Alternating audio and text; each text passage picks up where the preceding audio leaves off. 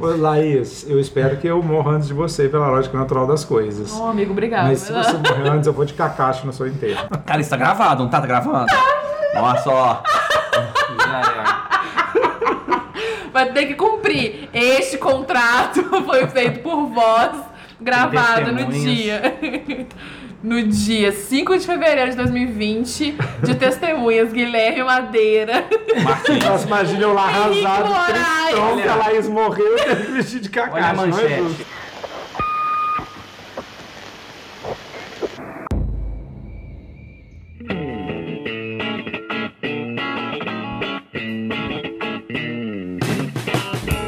Meu nome é Ulisses Beleigoli e eu gosto de ler palavras que eu nunca li antes.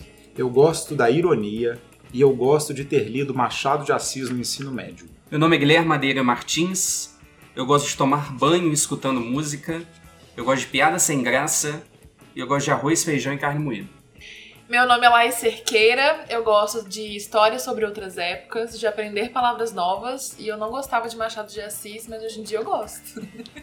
Meu nome é Deco Porteira, eu gosto de fazer listas de filme que eu nunca vou ver, eu adoro ver pessoas jogando videogame e histórias com personagens imperfeitos. Meu nome é Henrique Moraes, eu gosto de contistas e romancistas do século XIX. Eu também gosto de ironia e eu gosto de ambiguidades. Arrasou, caralho. Achei meio amigo. Como vocês podem ver, queridos ouvintes aqui da varanda, nós temos hoje um convidado conosco, Henrique Moraes, que participa da oficina de criação literária da varanda, que volta agora em 2020. É, é, sigam lá no site para saber mais informações sobre como vai funcionar esse ano. Nós vamos escrever um livro juntos, vai ser muito E bacana. qual é o site, Ulisses? O site é aquinavaranda.com.br. E, gente, só avisando, o Henrique tá aqui como apenas um teste. A gente vai tentar tirar o Guilherme mesmo. então, assim, se tudo der certo hoje, Nós na próxima nunca só tiraremos o Guilherme, né, Guilherme?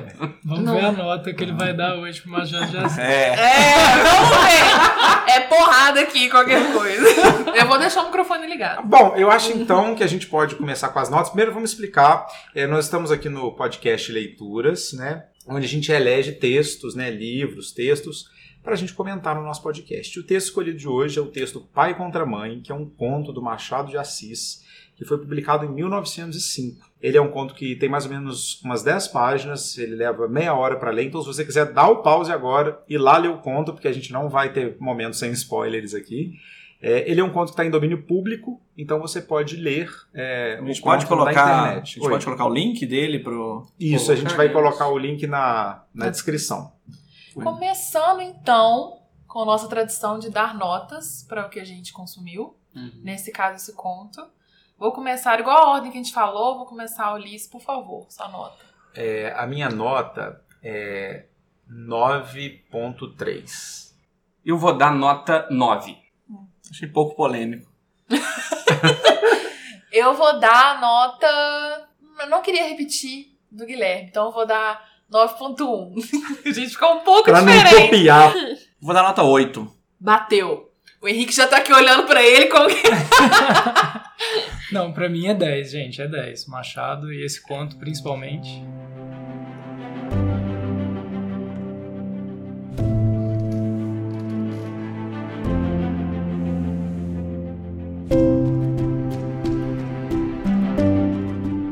Posso começar com duas perguntas para todo mundo da mesa? Pode deve. Não, não é para todo mundo. A primeira é só pro Ulisses. Berlinda! Quem escolheu esse texto foi o Ulisses. Então a primeira pergunta é o porquê. Primeiro porque a gente estava trabalhando na nossa proposta de tá, trabalhar com textos mais curtos e eu estava procurando contos né, para algumas questões da, da nossa oficina de criação literária e esse conto assim, é um conto que várias vezes que eu penso em contos para indicar para as pessoas, ah, fala um conto bom, um texto curto.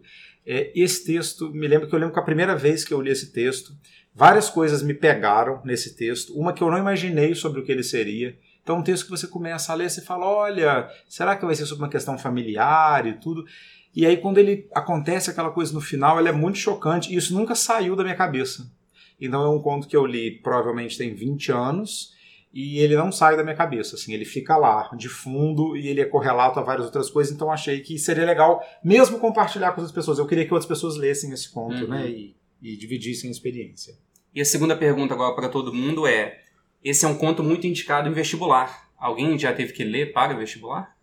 Não, eu nunca tinha lido, inclusive. Eu também não. Nunca tinha Eu lido. não, também não. Eu já li alguma coisa de Machado de Assis que eu não lembro o que pro vestibular, mas não foi isso. Não foi o conto.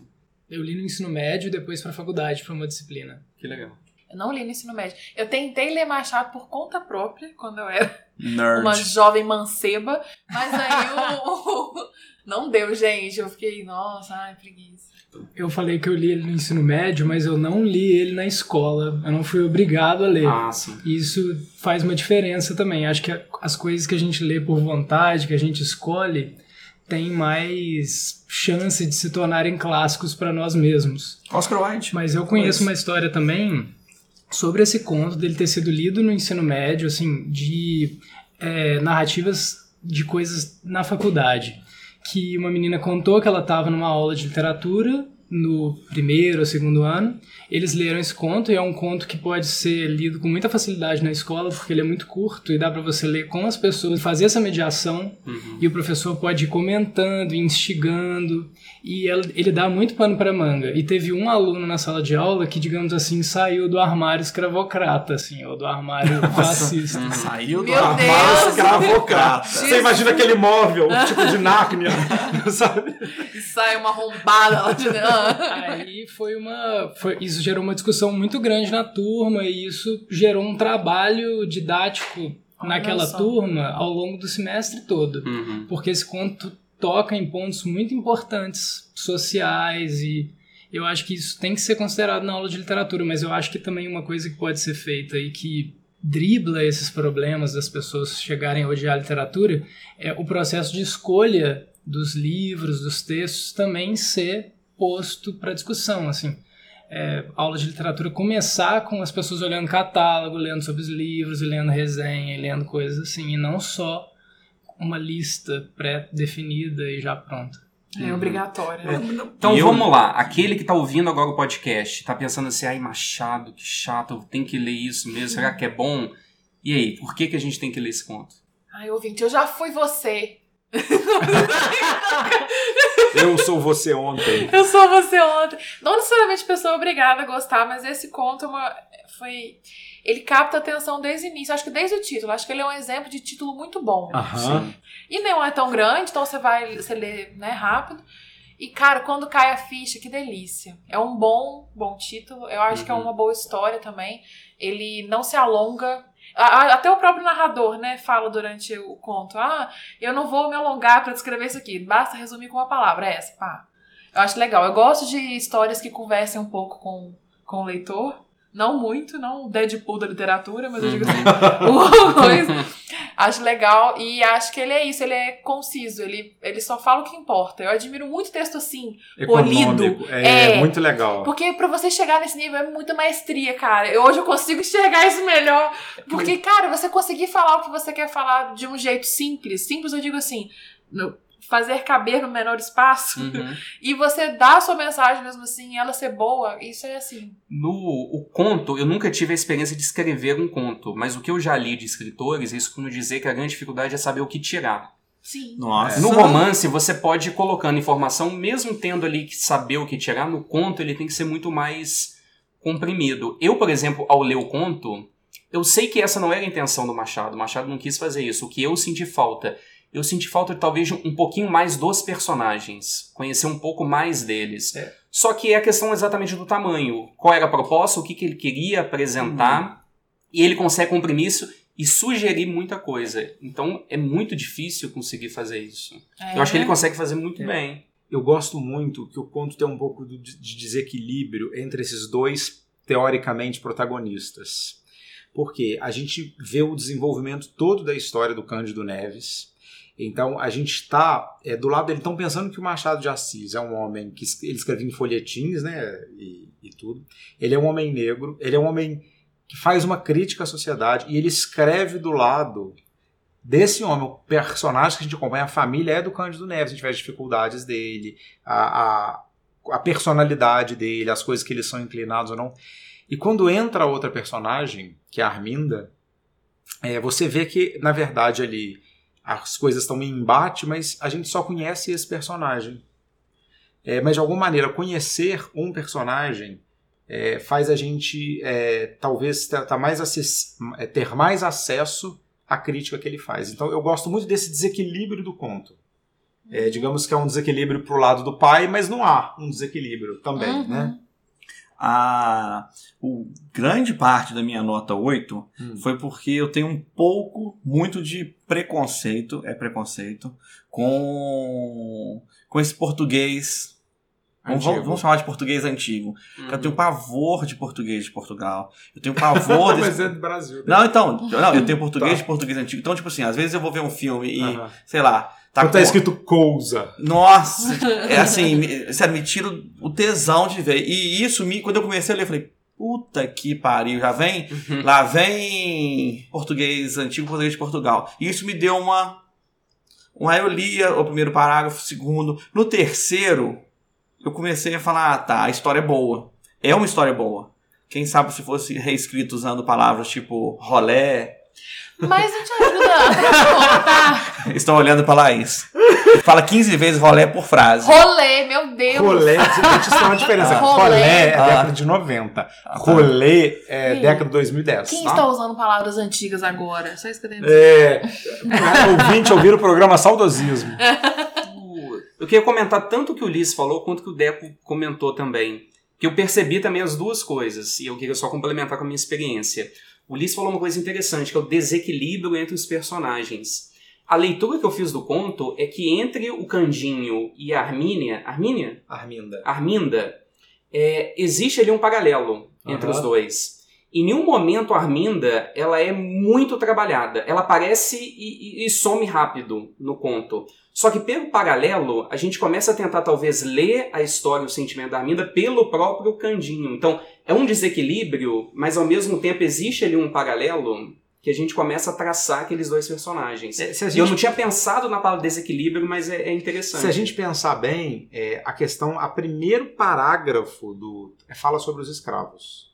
Fala sobre, vocês lembram que é uma cena É. inicial maravilhosa, fala Dos sobre instrumentos. É, os instrumentos. Ou seja, se a gente pensar a Arminda, é, né, tá inserida nesse contexto desde o início do O conto. aborto também já Ainda que ela não aparece ali. esteja nominada, claro, é uma estratégia dele, né? Assim, mas pra gente que a gente vai arrastando isso ao longo do conto, né? Tipo assim, é- é- mesmo que a gente só apareça a questão dele caçar os escravos depois, o primeiro parágrafo fala: esse é um conto sobre a questão dos Uhum. escravos, né? Ele abre, então eu acho que é, um- é uma maestria mesmo, né? De conseguir fazer isso, essa, esse desenho. E sobre o comentário do Deco, é, eu não me lembro é, mesmo de ter que ir no dicionário pegar o significado de algumas palavras. Como eu tive nesse conto. Em várias palavras eu parei e falei assim: qual o significado disso? O que ele quis dizer que eu fui na internet pesquisar. Há muito tempo eu não tive, não tinha essa Ah, experiência. que patuscada! Isso que eu falar É, patuscada. isso, eu procurei também Eu patuscada. passei mal. Que tá andando! O,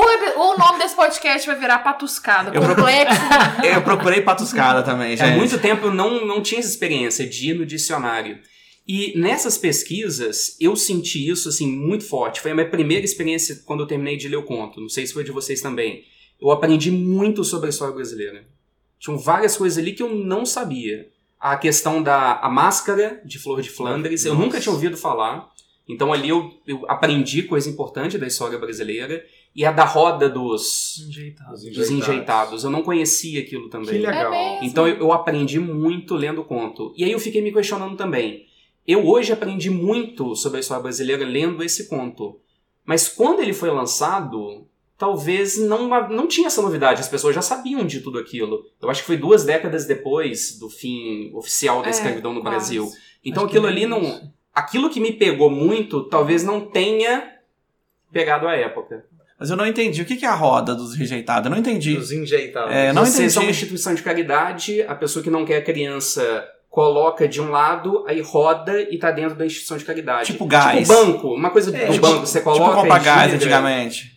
É, é tipo. É, mas Comprar gás. Você põe o, ga- o botijão assim na parede, roda. É, isso mesmo. Isso. Ah. isso. E é- as crianças iam, sabe-se lá pra onde? hoje orfanatos, assim. teoricamente. É. Muitas, é, muitas igrejas têm. né? Essas é. coisas são muito, eu acho que são muito enriquecedoras assim para esse conto, pra gente considerar esse conto um conto muito muito interessante, muito bom e a maneira como ele descreve, eu acho que ela é talvez mais rica do que você vê essa máscara na sua frente, porque eu já vi diversos instrumentos de tortura é, em senzalas no Brasil, em outras instituições, em museus, e não tive a sensação que eu tive lendo esse conto.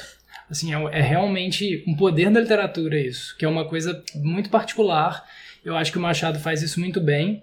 E a questão da linguagem, apesar de ser uma linguagem antiga, mesmo que causa, um, que causa um estranhamento, ainda assim ela é muito acessível, eu acho, se a gente Uhum. compara com outras coisas antigas. Eu acho que tem outros autores do século. XIX ou mais antigos ainda que são bem mais inacessíveis, mas tudo é uma questão, quando a gente fala de forma, de linguagem, eu acho, de costume com aquele tipo de linguagem. A gente faz isso o tempo todo já no dia a dia Uhum. você lê um texto de um autor e quando você muda de, de autor, você faz esse clique. Só que a gente não se dá tanto conta disso. Assim, É. é. mais uma questão de, acho, de costume com dados tipos de, dada, de dados tipos de texto, de dadas épocas e tal. Acho que é bem. É tipo quando a gente lê Saramago, você começa a ler as primeiras páginas e fala, nossa, não vou conseguir ler isso aqui. Aí tá na página 10, você se adaptou àquele negócio. Nossa. E quando você vai ler outra coisa, você até fala assim, ó, é, Uhum. eu tô fora da, daquele lugar. Eu acho que tem uma coisa do Machado também, é isso que o Henrique falou da linguagem, né? Tipo, você às vezes imaginar uma coisa é muito mais atormentador do que vê-la. Porque a gente cria né, a coisa de outra maneira. Mas tem uma coisa também que eu acho preciosa do texto, que é o eu e você. O, Machado, o, o narrador, né? não é o Uhum. Machado, mas o narrador. Fala eu, não vou falar isso, não estou sabendo descrever isso, né? E ao mesmo tempo ele fala você. Ele fala com o leitor. Então ele, de alguma maneira, mostra que tem ali em jogo não só os personagens, mas quem está falando e quem está ouvindo. Posso ler um trechinho Claro. rápido? É, se alguém tem dúvida se Machado é um grande escritor, É. olha essa frase. Não dou aqui a comoção de Cândido Neves por não podê-lo fazer com a intensidade real.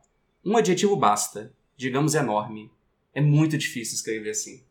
E aí, É muito é isso que eu tô falando até. O cara, ele passa o, o, o que precisa ser passado. E pra você chegar nesse nível, eu sei que pode parecer simples, mas até o ouvinte que pode, ah, escrever isso aí, meu Deus, qualquer um. Não é? Mas, É. mas eu convido quem estiver ouvindo e, não- e não escreveu, então tentar escrever. Gente, tenta escrever uma coisa concisa, mas ao mesmo tempo eficaz.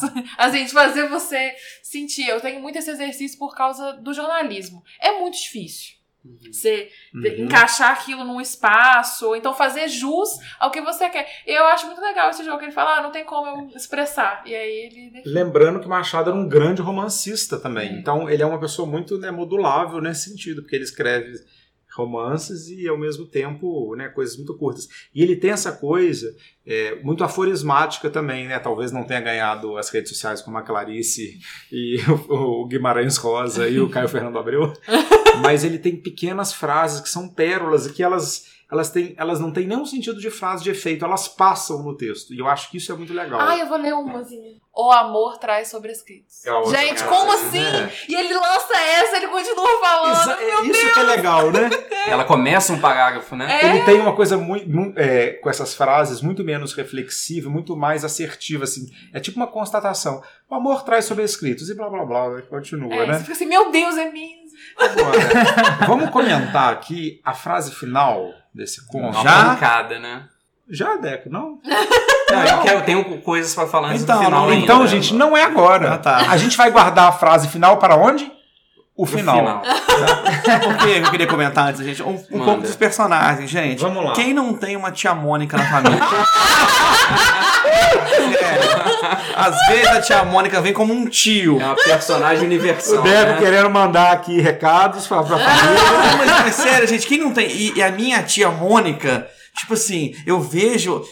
Qu- Enquanto eu lia, eu via, é, que ela também é uma tia minha, sentada num canto, criticando alguma coisa, sabe? E, Metendo bedelho em tudo. e não é até a roupinha, eu vi, nossa, gente, é E assim. arruma a casa emprestada, mas não conta. não conta. Deixa eu ver ele passar o aperto. Vou dar o trunfo no final para ter mais poder sobre essa família. Cara, eu- E o bom que o Guilherme comentou essa coisa que não tem tanto detalhe sobre os personagens, mas eu acho que o narrador que o Machado cria, que o Machado cria sempre tem uma um sorrisinho de escárnio sobre essas personagens que é muito bem feito, que a gente lê assim, dá uma e dá uma vontade de rir, dá uma pena ao mesmo tempo daquelas pessoas e assim, é, é terrível, é terrível É. mesmo. E, é E, muito e você pensa, realmente um personagem universal e esse negócio foi escrito em 1905!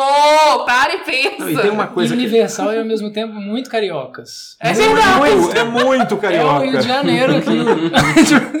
Tem algum ouvinte carioca? Mas é! E até, por exemplo, tem essa coisa porque ele fala das ruas do Rio. Então, essa é uma, uma marca do Machado também, né? É. É, tem uma coisa que eu acho muito legal, que ele faz uns cortes e, é, por exemplo, ele tá narrando alguma coisa de repente aparece a fala de um personagem para mostrar que a gente está em outro momento.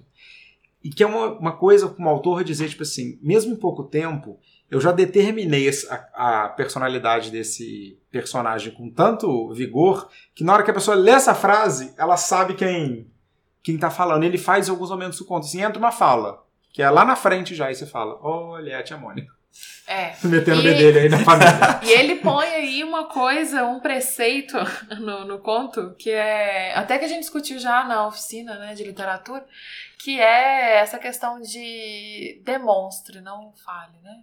Coisa assim. Ai, nossa. Demonstra. Igual isso, ele não, ele não descreve o caráter do Cândido das Uhum. Neves, mas você, assim, você, ao mesmo, você consegue entender Mas- o personagem dele o Vamos máximo possível. Você sabe que eu ia dizer o contrário? Eu tinha Você feito até uma noção. Eu não sei, então talvez ele faça um híbrido disso. Porque eu acho que o Machado ele não se furta muito de fazer comentários diretos. Assim, ah, a pessoa é de tal jeito, tal jeito, e ao mesmo tempo ele mostra. Então, é, é, eu, eu perguntei hoje pro Henrique, a gente leu o conto meio que simultaneamente. Falei nem pra gente conversar muito pra não quê? Não queimar a pauta, segundo Obrigado. preceitos do Deco.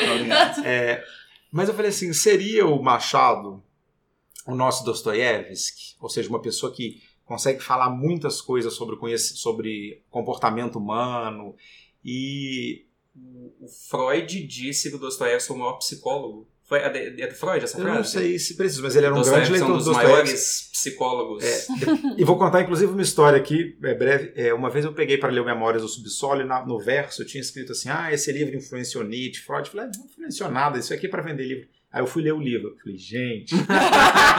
Freud, você tá colando. Co- É, é, pode pode é, olhar, mas não faz igual.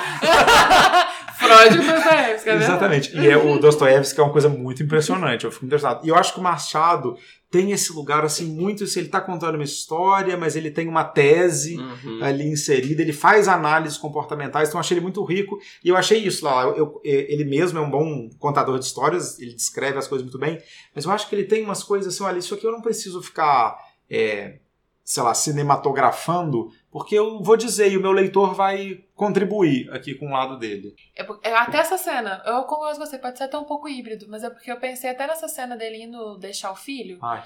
E ele não fala assim, ai, fulano de tal está muito arrasado, ele vai sentir muita falta do filho. Ele descreve ele abraçando o filho, falando que estava arrastando o tempo o máximo possível até levá-lo, que ele andando pelas ruas. Ele descrevendo o andar do cara pelas ruas, você sente tristeza do cara. Então, assim, caraca. É, é E nós estamos legal. falando dos personagens, mas o comentário que o Machado faz à sociedade também é poderosíssimo. Hum. Da relação da escravidão brasileira. E eu acho que o conto, ele é gigante. O conto é pequeno, 10 páginas, ele é gigante. Porque tem trechos que às vezes duram uma linha, mas se você quiser ficar ali dissertando só sobre aquele ponto, por muito tempo, eu quero estudar sobre isso, você consegue com base no conto.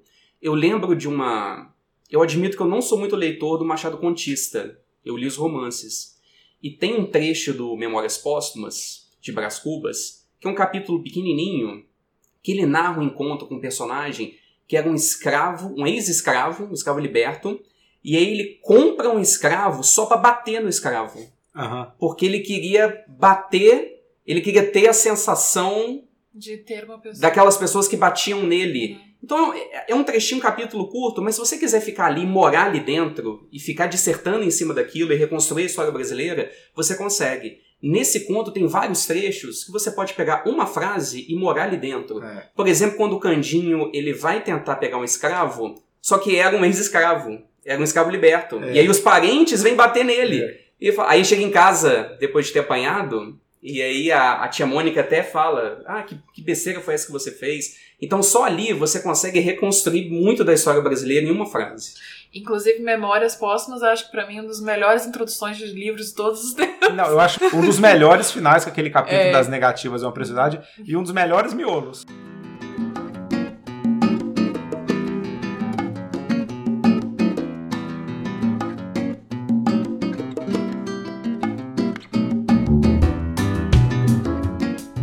Ulisses tocou no ponto do que é certo, que é, que é errado na época. Vocês fariam o que ele fez? Quem? Pelo o filho de vocês? Pegar a mulher? Difícil, hein? Eu tenho, a Não precisa uma... responder não, tá, gente? Só Eu acho que Débora, você é o único que pode responder, pois você tem filho. Porque eh, todo mundo fica falando, ah, não, filho é, É. o único, é o único amor eterno, absoluto, acima de tudo. Não tô duvidando, não, mas é porque eu nunca. Porque o, o Candinho, ele é um escravo também, de certa forma. Um escravo da sociedade e aquilo que ele precisa fazer. Mas É, então, assim, é justificável. eh, sabe o que eu fico pensando? Concordam comigo? É justificável. Não, tô- não é nem que Eu você, acho, você faria, claro, é- mas dentro do contexto dele. Existe um discurso que Né? pode sustentar aquilo, concordo. Eu fico pensando assim, às vezes, é, eu acho que isso todo mundo experimenta de alguma maneira, claro que não todos, mas eu acho que é um sentimento comum, que é, por exemplo, ah, alguém veio e fez uma ofensa muito grave a mim, ou me bateu, sei lá, alguma coisa. A minha maneira de reagir a isso é uma. Mas se alguém vem e faz isso com uma pessoa que eu amo, ou, ou ainda mais quando ela é frágil, a minha avó, meu filho, criança, a nossa reação tende a ser muito mais violenta, ou seja, a gente é, faz muito mais absurdos às vezes para proteger as pessoas que a gente gosta e- do que a gente mesmo. Então, eu acho que ele tem ali essa coisa com o filho que ele vai alimentando, né? Mas ao mesmo tempo, é tipo assim, é a gente se perguntar, por exemplo, é, é, uma vez eu ouvi uma, uma coisa muito polêmica que é aquele, claro, todos vocês viram na internet, que é assim, ah, causa de do estupro das mulheres. Aí tem assim, roupa, é, tava bêbado e não sei o que, e a coisa assim, a culpa é do estuprador. Uhum. E aí tinha uma pessoa, obviamente, equivocadamente, já estou dizendo, então, colocou do lado assim, ah, então tá bom. É, causa do, do, do assalto, é, condição social, racismo, culpa do bandido. Ou seja, a culpa é do bandido. Então, o que, que- quando alguém comete, e o caso ele não é um crime, ele está dentro da legalidade, né? Mas quando alguém faz um ato que a gente considera criminoso, qual que é o discurso que pode justificá-lo? Então, acho que esse é um ponto que o Machado toca muito Uhum. precioso, porque ele está ali no momento onde, principalmente, isso gera muito. Hoje a gente já condena a escravidão, condena tudo, mas na época, na Gaza tinha acabado de ser abolido, entre aspas, porque não foi até hoje, mas assim, Uhum. Eu acho que perguntar isso é uma coisa que a gente não pode parar de fazer. Tipo, E olha que interessante, interessante assim, até triste. A mentalidade da pessoa que comparou a questão do roubo com o estupro, né? uhum, Como o roubo de uma propriedade, uhum. ele equipara o, né, a- o estupro de uma pessoa. E no conto, a Arminda. É uma propriedade. propriedade. Exatamente. No final, quando o Candinho leva pro dono dela, e quando se descobre que ela perdeu a criança, é, o Machado só, só diz isso. É, e o dono também chorou muito. Disse assim, quem tá chorando pela morte? É que ele perdeu um escravo que ele teria no futuro. Uhum. A criança que morreu. Então é só essa frase.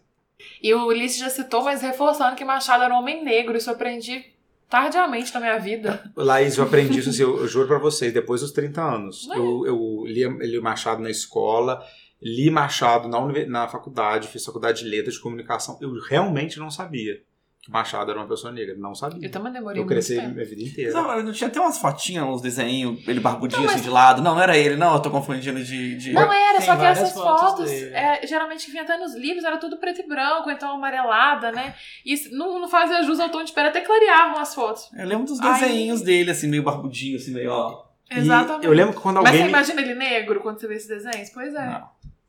O Deco fez que não com a cabeça. Ah, é, então- não.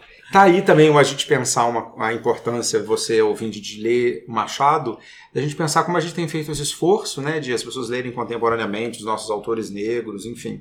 E pensar de que um dos cânones do Brasil, né, da literatura mundial, porque o Machado é uma pessoa reconhecida internacionalmente, é um, um escritor negro, né, que começou a escrever no, na, na virada, né, acho que ele começou a escrever, o Brasil ainda era escravocrata, talvez, né. Uhum. É, e, e o tenso é que esse conto, embora ele revele isso sobre a, a sociedade escravocrata, de que não tem como você sobreviver se você não oprimir uma outra pessoa que está embaixo de você, isso também é totalmente aplicável à sociedade capitalista também, porque quantas armindas não estão aí, a gente Uhum. matando elas pra gente poder continuar a nossa vida, continuar com os Exato. nossos confortos. Vou entrar, aproveitar essa, essa deixa para a gente entrar na questão que é a última frase do conto, né? Que ele fala assim: nem todas as crianças vingam.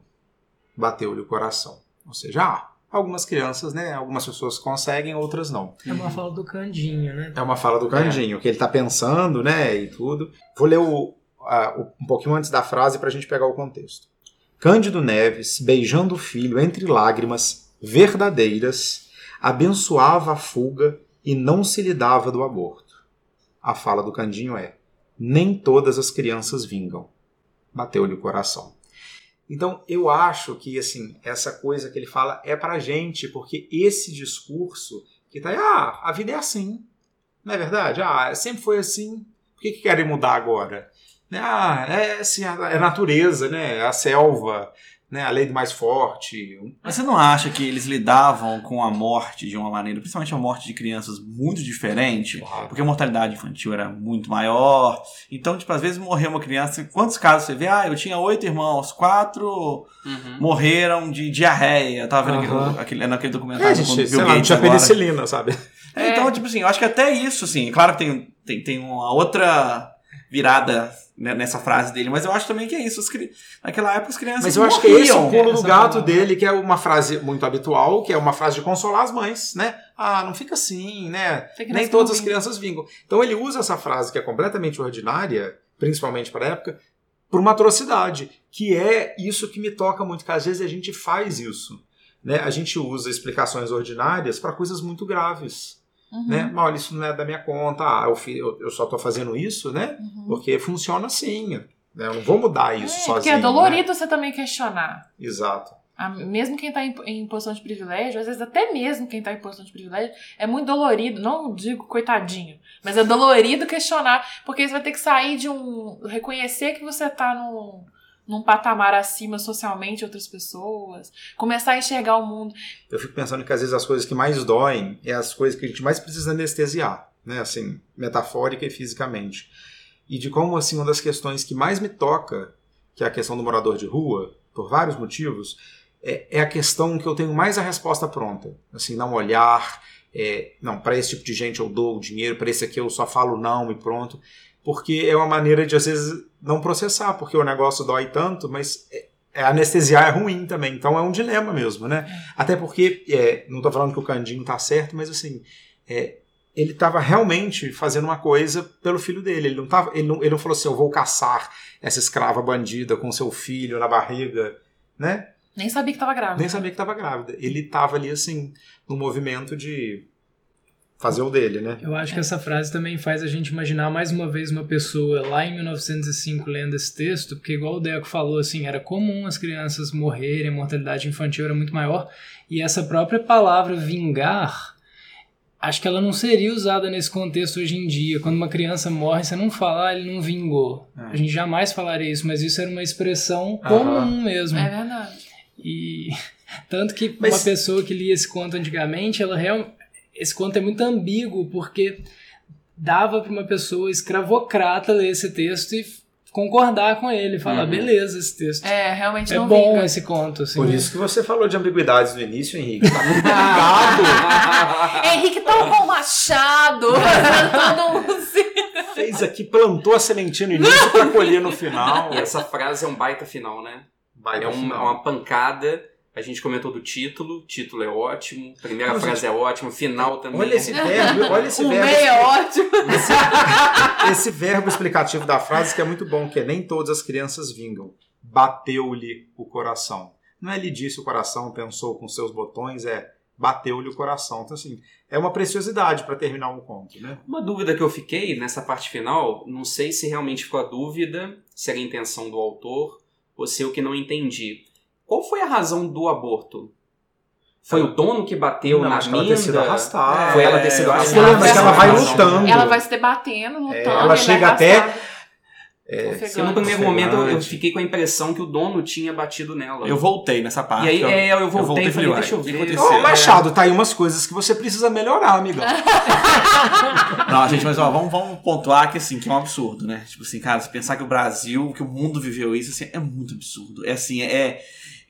É, é assustador você pensar que existiu escravidão, que existiu nazismo, que, cara, Nessa.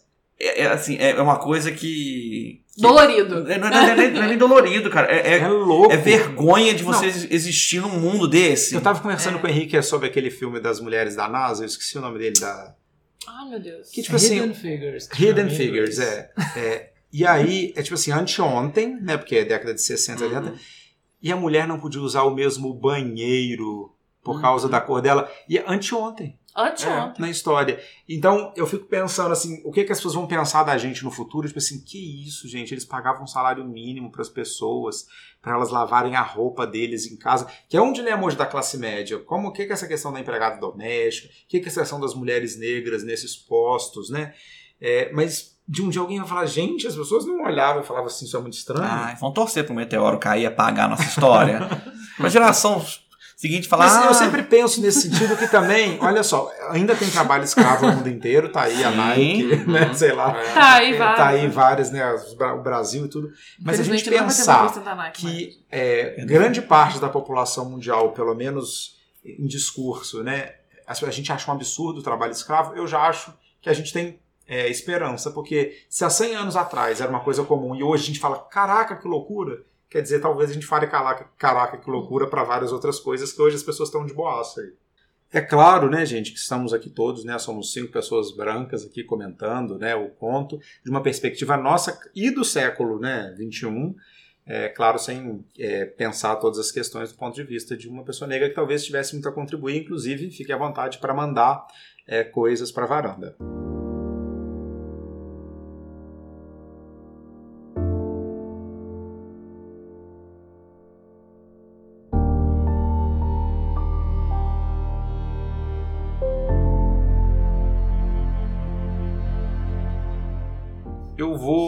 Sabe o que eu vou fazer aqui, Laís? Sabe o que eu vou fazer? Eu vou subir essa nota.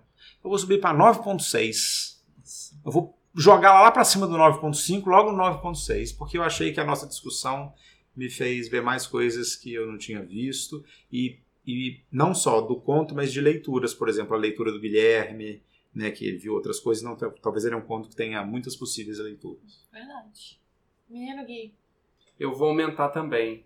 E eu.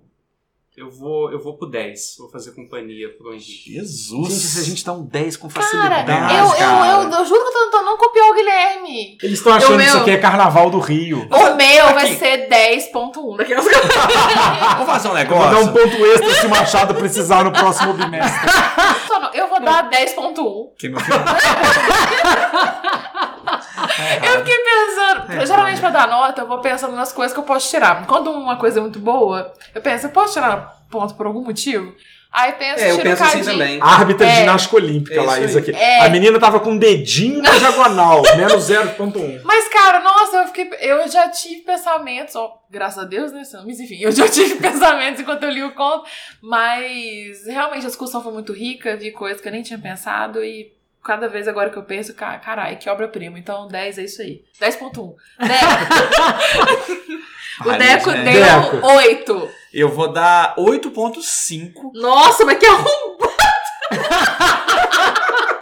O que, que você prefere, Ulisses? Ganhar 8.5 ou uma nota que não existe? 8.5. Que Deco, 10.1 é isso não aí. existe. A gente tem que ser rigoroso com as Não coisas. existe. Eu, o já falou que eu tô dando pro Major se ele precisar no próximo semestre. Teve, teve um aluno uma vez que ele Se um dia a gente dá nota baixa pro, pro Machado aqui, a gente recorre a esse podcast. Um aluno, ele precisava de dois pontos pra passar. Já tinha feito prova final, precisava de dois pontos, que é muito ponto, era em 10. Aí falou assim, Guilherme, semestre que vem você vai dar aula pra mim de novo. Me dá esses dois pontos, fica de empréstimo pro semestre que vem. Eu já começo o semestre que vem com menos dois pontos. Gente, Ah, olha. eu já dava os dois pontos, Eu dava. a gente não dá 10, mas dá 2. Essa vez tem vários professores hoje, não é só você que não, Deco. Nossa, Putz, é. triste. Professor da, professor da vida. Eu também. O Henrique vai diminuir a nota? Eu, eu- eu não. Não. Deixa ele justificar. Eu não Oito, posso falar. oito- 8,5, fala aí. Oito, e por que, que eu dei 8? Porque eu aumentei 5 décimos no, na minha pontuação. Silenciando o Deco. Pô, a Laís não para de falar, a Laís me tá É, Woman Interrupt. É! Ai, isso, um podcast insuportável. Eu aumentei porque realmente é uma história muito boa. Depois que você lê e, e realmente você fala algumas coisas que eu não tinha não tinha pegado, esse negócio da roda, eu fiquei pra pesquisar, esqueci de pesquisar. Uma frase ou outra que vocês refalaram, eu falei, cara, realmente, é uma história muito boa, é uma história que eu, é, um, é uma é uma é uma caminhada rápida, mas uma caminhada prazerosa. Mas 1.5 eu tiro por questão da linguagem. Eu, eu me irrito um pouco de eu ter que voltar. Falei, cara, o que, que, que ele quis dizer aqui mesmo? E me irrita um pouco. O Deco, quero lembrar vocês que o Deco lê Tolkien, que inventou o uma linguagem e Vou indicar um livro pra você que é James Joyce, é Ulisses do James Joyce.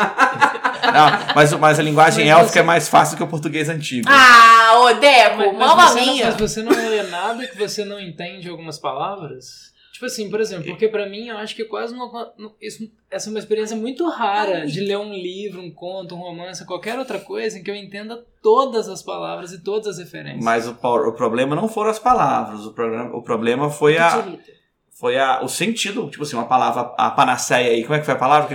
Patuscado. a patuscada.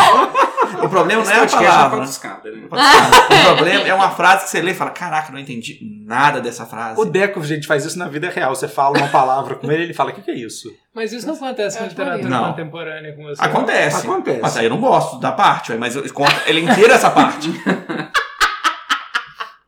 Tudo bem, tudo bem. Cada um é cada um. O Deco tá errado, mas ele tá no direito dele. 10.1. Henrique, nosso convidado maravilhoso. Qual que foi a nota, Henrique, pra começar? Você é suspeito, você cala sua boca. Henrique é maravilhoso mesmo, gente, eu posso falar. Ah. Eu mantenho a minha nota, que é 10. É porque é isso mesmo, eu acho esse conto muito bom, acho que ele merece 10. É uma... e, e não é só porque é Machado, porque é cânone, não sei o que. Realmente é muito bom. Tem coisa do cânone que é uma porcaria, que tá aí, não sei porquê, mas assim. Esse não é o caso. Fica aí uma dica pro próximo podcast. Vai chamar Olha. leituras. Cânone, não sei porquê. O Ulisses falou do Ulisses, do James Joyce.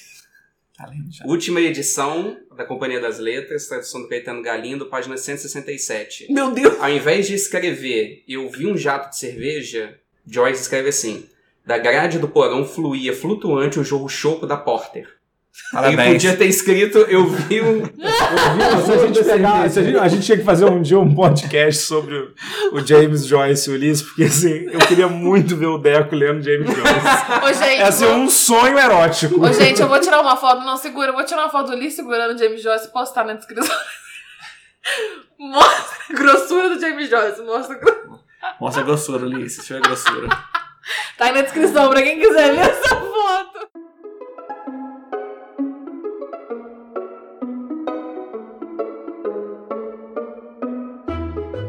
Então, agora, pra finalizar mesmo, a gente vai deixar você ouvinte com uma sugestão delicinha ou não, mas vai ser interessante de qualquer forma, eu prometo.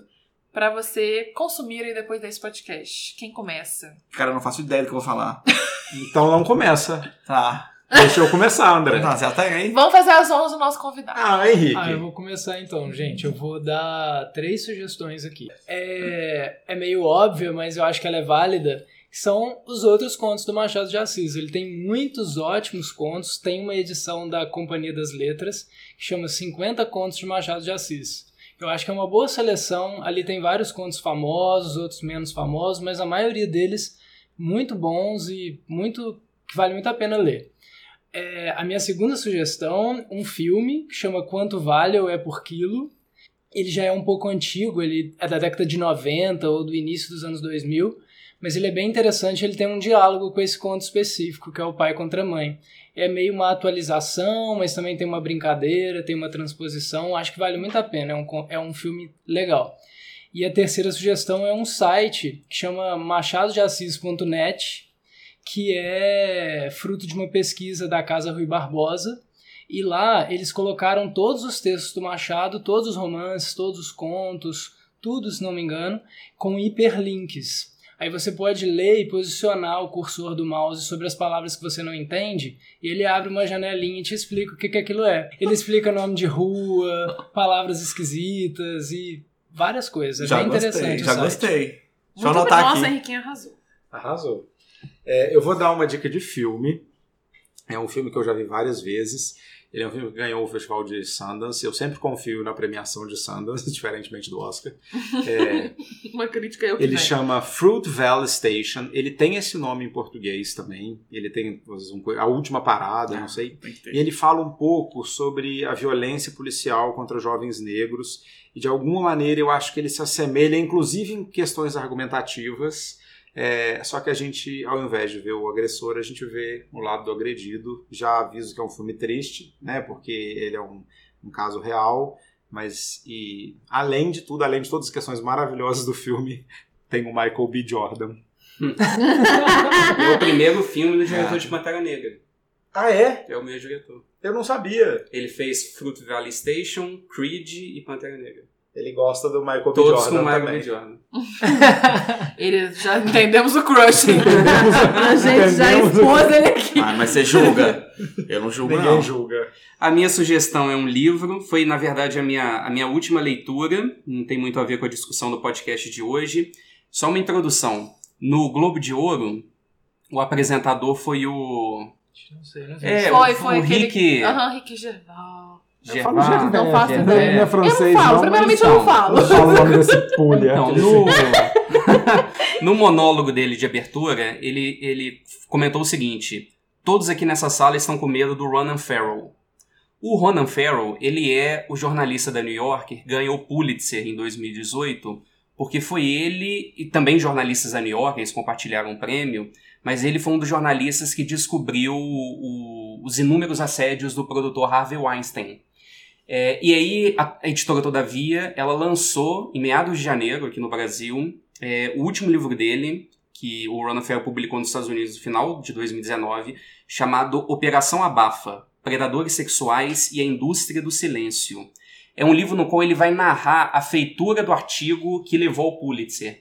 E é um livro, assim, parece que você está lendo realmente assim, um livro policial de, de tipo um thriller porque tem espião envolvido, invasão de privacidade. Parece que você tá lendo um romance policial. E eu devorei o livro, assim, dois dias eu acabei com ele. Então fica aí minha sugestão.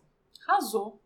Eu vou recomendar o Memórias Póstumas de Brás Cubas. Eu tentei ler Dom Casmurro quando era nova, aí eu não gostei. E aí fiquei um pouco traumatizada. Inclusive, a gente via fazer aqui um silêncio pra Laís Leisso e acabar o podcast com- só com essa leitura aí. Essa aqui? É, Ah, eu vou fazer Num isso. tom solene. Vai, Ah, então muda, vai. é, eu falo. Então A, a minha indicação é um documentário que eu assisti essa semana que tem a ver com quem ouviu o podcast das pessoas que eu admirei em 2019 vai saber, o Código Bill Gates. É um documentário muito legal, é um cara acompanhando ele, eu acho que não sei se foram por um ou dois anos, e ele falando, entrevista da vida pessoal e do trabalho que ele está desenvolvendo com aquela fundação... É é a fundação, qual é o nome da fundação dele? Melinda? Acho que é o nome da esposa dele que é o nome da fundação. E aí ele tentando erradicar pólio, tentando arrumar é, saneamento básico em países subdesenvolvidos. E o jeito que ele pensa, você vê que ele é uma pessoa, isso é uma coisa que eu acho, você vê que ele é uma pessoa completamente desligada do nosso mundo, mas que ele é tão inteligente que ele aprendeu traquejos sociais. Ele é tipo assim, um Sheldon que aprendeu. Não, ele, tanto, ele aprendeu a ser uma pessoa normal, mas você vê que ele não é uma pessoa normal. E eu não entendo as pessoas amarem, defenderem tanto o Bill Gates. Ó, mentira, o Steve Jobs, sendo que você tem um Bill Gates no mundo, sabe? Eu confundo às vezes o Bill Gates com Tom Hanks. Eu vou assistir, tá, Deco? Laís, Eu vou mesmo. termina brilhantemente esse podcast aí, lendo o Machado aí. Então, é porque, como eu ia dizendo, eu tentei ler Dom Casmurro quando era nova, eu não gostei. E aí eu só fui ler Machado de novo com mais de 20 anos. Que aí eu fui ler Memórias Póstumas. Aí o livro já me ganhou na- no início. Porque ele começa dessa forma. E eu vou indicar você também que leia, mas olha que coisa maravilhosa. Ao verme que primeiro roeu as frias carnes do meu cadáver, dedico com saudosa lembrança estas memórias póstumas. Acabou, é isso. Só de música. Tô até saindo da cadeira. Beijo! Solta o microfone. Até a próxima, ouvinte. Você quer o microfone? Adeus. Ih, não, não, não, não é. Adeus, ouvinte. Ele não tava gravando nada. Tava, filho. Nossa, brinca não, gente.